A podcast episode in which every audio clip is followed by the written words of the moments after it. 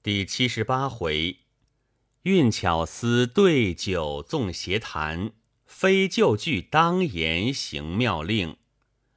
话说众人离了百药铺，只见丫鬟禀道：“酒已齐备，夫人也不过来惊动，请诸位才女不要客气，就如自己家里一样才好。”众人道：“拜凡先替我们在夫人跟前道谢一声。”少客扰过，再去一总叩谢。说罢，一齐散步。丫鬟预备净水，都净了手。湘云引至凝翠馆。若花道：“这个座儿早见妹子胡乱坐了，此刻必须重新拈过才好坐嘞。”归尘道：“早间夜已说过，今日这个座位原无上下。”何必又拈？春晖道：“座位自然照旧，不必说了。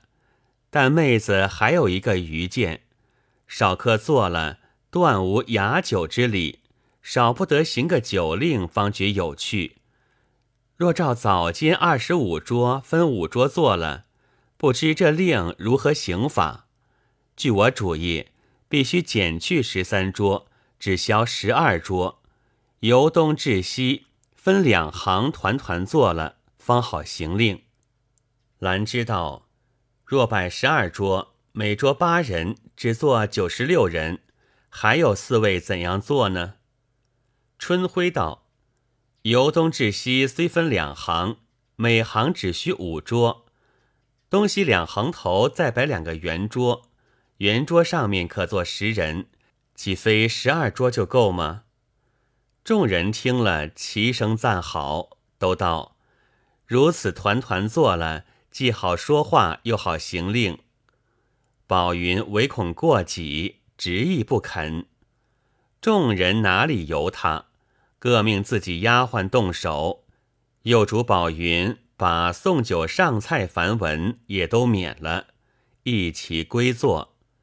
丫鬟送了酒，上了几道菜。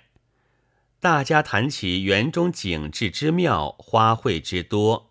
长红珠道：“是才想了一谜，请教诸位姐姐，无人不到看花回，打《论语》一句。”众人想了多时，都猜不出。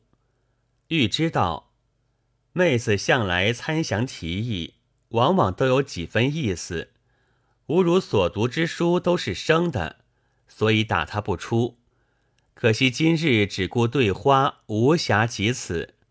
明日诸位姐姐切莫另出花样，务必猜谜玩玩。若把明日再蹉跎过去，不知何日方能再聚。偏偏今日过得又快，转眼已是下午。刚才红珠姐姐说“无人不到看花回”，此等句子，妹子最怕入耳。如把看花回改作看花来，我就乐了。这个回字好像一本戏业已唱完，吹打送客，人影散乱，有何余味？若换个来字，就如大家才去游玩，兴致方豪，正不知何等陶情，我就喜欢了。青田道：“且莫闲谈。”究竟他这无人不到看花回是个什么用意？欲知道，据我看来，内中这个“道”字却是要紧的。大约所打之句，必定有个“约”字或有个“言”字在内。至于此句口气，刚才我已说过，就如一本戏已经唱完，无非游玩已毕之意。小春道。若果这样，只怕是言犹过矣。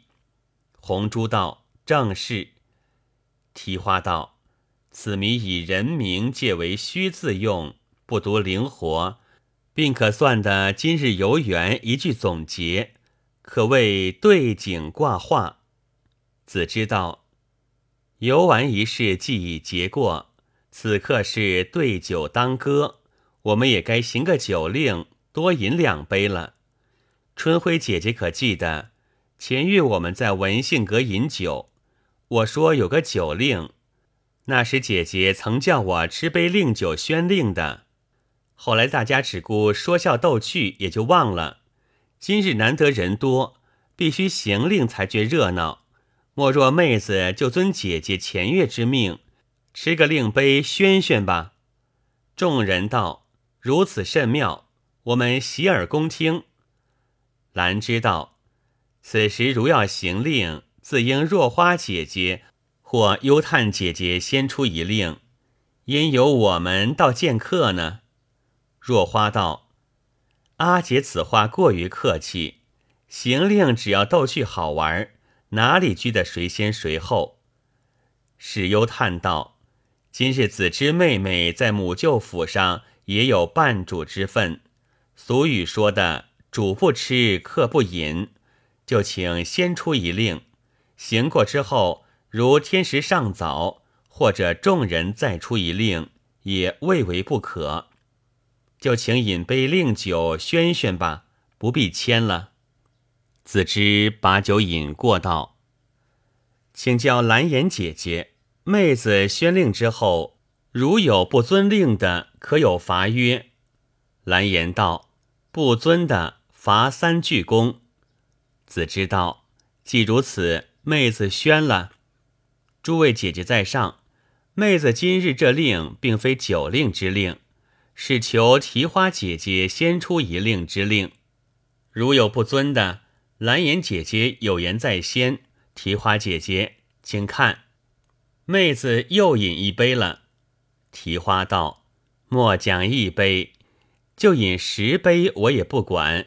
这三句功，我也情愿认罚。但为何单要派我呢？”子知道，妹子出意原要自出一令。因人数过多，竟难全能行道，意欲拜恳公义一令，又恐推三阻四，突然耽搁。因姐姐天资明敏，一切爽快，所以才奉求的。众人道：“此话去也不错，就请提花姐姐先出一令，如普习全能行道，那更有趣了。”提花仍是推辞。无奈众人执意不肯，提花道：“大众既听子之妹妹之话，都派我出令，我一人又焉能拗的？令虽要出，但妹子放肆也要派一派了。先请诸位姐姐吃个双杯。”众人都饮了。提花道：“格外这两杯，可知敬你却是为何？”子知道。妹子不知，提花道是替你润喉咙的，把喉咙润过，好说笑话。笑话说过，我好行令。子知道，你左一个双杯，右一个双杯，都叫人吃了。此刻又叫人说笑话，竟是得陇望蜀，贪得无厌了。也罢，我就把贪得无厌做个话头。当日有个人甚是穷苦，一日遇见吕洞宾，求其资助。洞宾念他贫寒，因用点石成金之术，把石头变成黄金，付给此人。以后但遇洞宾，必求资助。不几年，竟居然大富。一日又遇洞宾，仍求资助。洞宾随又点石成金。比前资助更厚，此人因拜谢道：“蒙大仙时常资助，心甚感激。但屡次劳动，未免过烦。此后我也不敢再望资助，只求大仙赏赐一物，我就心满意足了。”洞宾道：“你要何物？无不遵命。”此人上前把洞宾手上砍了一刀，道。我要你点石成金这个指头。蓝颜笑道：“这虽是笑话，但世间人心不足，往往如此。”春晖道：“怪不得点石成金这个法术如今失传，原来吕洞宾指头被人割去了。”子知道：“笑话说了，请出令吧。